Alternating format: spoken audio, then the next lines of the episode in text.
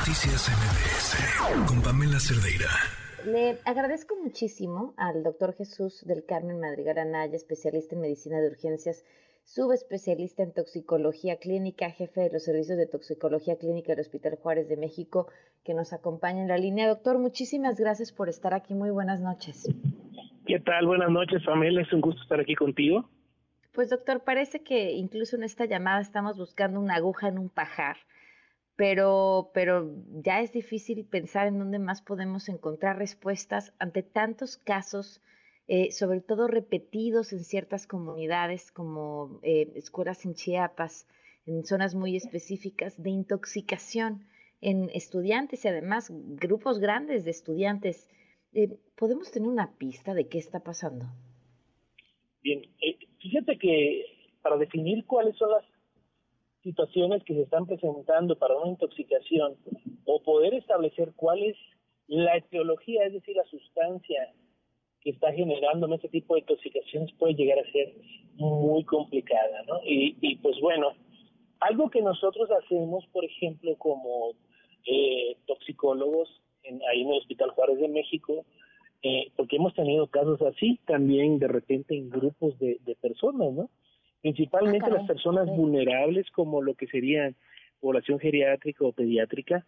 y Ellos hemos tenido algunos casos así. Lo que tenemos que hacer de manera inmediata es tratar de reconocer cuáles son eh, la característica clínica y que se acerque a una toxina que en potencia pudiera ser la causante. Por ejemplo, si el paciente llega en una situación muy deprimida de su estado de alerta, o si llega eh, eh, muy agitado, entonces poder establecer ahí en cada uno de estos grupos, ¿sabes qué? Si es un depresor del sistema nervioso central, debemos de sospechar de tal toxina. Si es un estimulante, podríamos incluso sospechar de contaminación de drogas, ¿no? Y, y, y pues bueno, ahí va a depender de cada una de las circunstancias. Y aquí es muy importante darle un seguimiento de caso, es decir, vamos a estudiar bien al paciente y vamos a mandar a estudiar esta sustancia, ¿no? Que, pues bueno, la verdad es que a nosotros también nos sorprende cómo ha ido este tipo de comportamiento en cuanto a lo que son las intoxicaciones allá en Chiapas, por ejemplo, ¿no?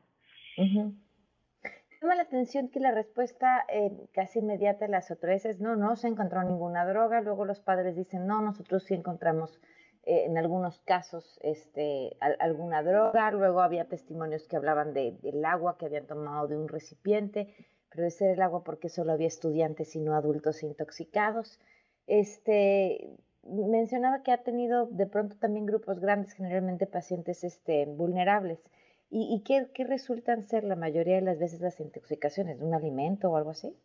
Y fíjese que hemos encontrado todo tipo de cosas, entre alimentos, eh, test, por ejemplo, algunos test, algunos remedios herbales, algunas sustancias, a veces que, que algunas personas que de manera mm, empírica pueden llegar incluso a, a, tomar como plantas silvestres y decir, ah, se parece a tal, a tal hierbita y vamos a dar este tipo de test a tal tipo de pacientes. Esa es una posibilidad, ¿no? A veces otras circunstancias que no se miden es el uso de interacciones de medicamentos con plantas. Es muy conocida lo que es la hierba de San Juan, por ejemplo. La hierba de San Juan puede servir para muchísimas cosas, ¿eh?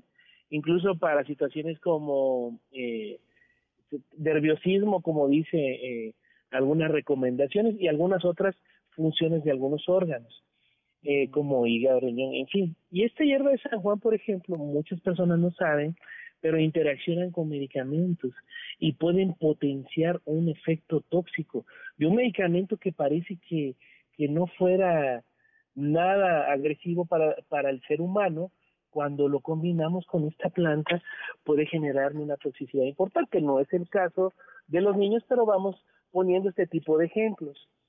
Eh, en algunas situaciones no podríamos descartar otros mecanismos de toxicidad. Por ejemplo, nosotros aquí en el Hospital Juárez hemos tenido mecanismos de, toxicidad accidentales, es decir, algunas poblaciones pues ingieren algún alimento o ingieren algún medicamento y pueden llegar a tener un efecto adverso, un efecto tóxico. Otras circunstancias que pudiera llegar eh, a suscitarse, a presentarse, son algunos aspectos eh, de mm, intencionales y eso pues ya son palabras mayores, ¿no? Que, que eso pues no nos corresponde a nosotros como médicos poder llegar a definir esto. Generalmente nosotros lo que buscamos es la atención del paciente y que no se complique en ningún momento, ¿no? Por, por haber presentado este tipo de, de, condición clínica. Ahora, en el caso de, eh, de las drogas, ¿es común que provoquen eh, cualquier, o sea, no sé, cocaína o marihuana, que produzcan estos efectos que estaban describiendo, que tenían mareos, que tenían náuseas, etcétera? Y aquí, por ejemplo, en, cuanto a lo que son este tipo de sustancias psicoactivas, que se puede llamar así, por un efecto que te puede llevar a generar cambios en la percepción, estado de ánimo, conducta, estado de alerta, ¿no? Y, y, y bueno, este modifica incluso a veces tu entorno, ¿no? Bien, este tipo de sustancias psicoactivas eh, es difícil de controlarlas, es difícil de contenerlas, ¿no? Y de repente pudiéramos decir que caemos en modas, ¿no? Eh, por ejemplo, yo escucho mucho noticias eh, o, leo algún, algunos reportajes de nuevas drogas, ¿no? En Norteamérica se habla de la fentanil arcoíris y que son como dulces que están causando daño a los niños, algunas otras drogas derivadas de similares a la heroína que pudiera generarme algún tipo de de este, de, de, este, de estas manifestaciones la combinación de drogas también que de repente pudieran llegar a, estar dentro de, de, la distribución en la calle. En fin, hay muchas probabilidades y definitivamente sí las manifestaciones que tenían los niños eh, evidentemente pudieran ser eh, generadas por, por algunas drogas de abuso o drogas de la calle. Hoy, hoy es complicado saber definir cómo puede llegar una droga de la calle en, en a, una escuela.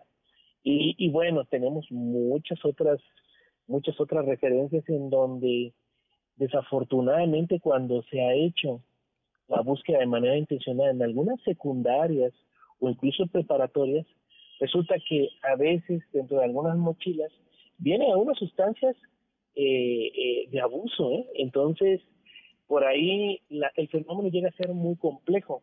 Pudiéramos decir que no solo hay un factor para que se pudiera suscitar o presentar ese tipo de intoxicación. Ahora, es, o sea, es tan difícil detectar qué fue. A mí lo que me llama la atención es el tiempo que ha pasado y que sigamos sin una respuesta concreta. esas situaciones pues ya son un poquito más administrativas, legales. Usted sabe que que tomar una, una decisión pues puede llegar a ser muy complicada, se debe tener todas las herramientas para poder llegar a, a definir esto, ¿no? Pero eso pues ya es un aspecto más legal, algunas otras cosas que pues eh, en lo particular a mí como médico eh, eh, yo voy voy empatado, voy caminando en conjunto con todas las intervenciones administrativas legales que se puedan hacer. Pues, doctor, muchísimas gracias por tomarnos la llamada. Claro que sí. Gracias, muy pues, buenas este, noches. Que, que tenga buenas noches. Buenas noches a todos. Noticias MBS